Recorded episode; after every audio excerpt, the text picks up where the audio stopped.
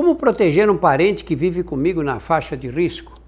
Primeiro, dizer para ele que ele tem que se proteger, que ele não pode ficar circulando por aí e entrando em contato com pessoas que podem estar infectadas. Segundo, você não pode levar o vírus para eles. Ah, mas como é que eu vou fazer se eu tenho que trabalhar, se eu dependo do metrô, se eu dependo do trem ou do ônibus? Bom, primeira coisa, quando você chegar em casa, você entra, corre para a pia e lava as mãos. Lava direito, do jeito que tem sido ensinado na televisão.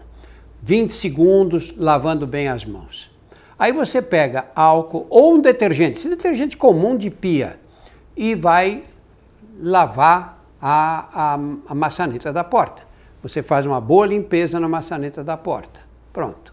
Aí você evita chegar perto dessa pessoa. Ah, mas é minha avó, eu adoro ela, eu chego, ela me abraça, me beija. Vai ter que parar um pouco. Depois que passar a epidemia, aí você pode fazer a demonstração que quiser de carinho pela sua avó.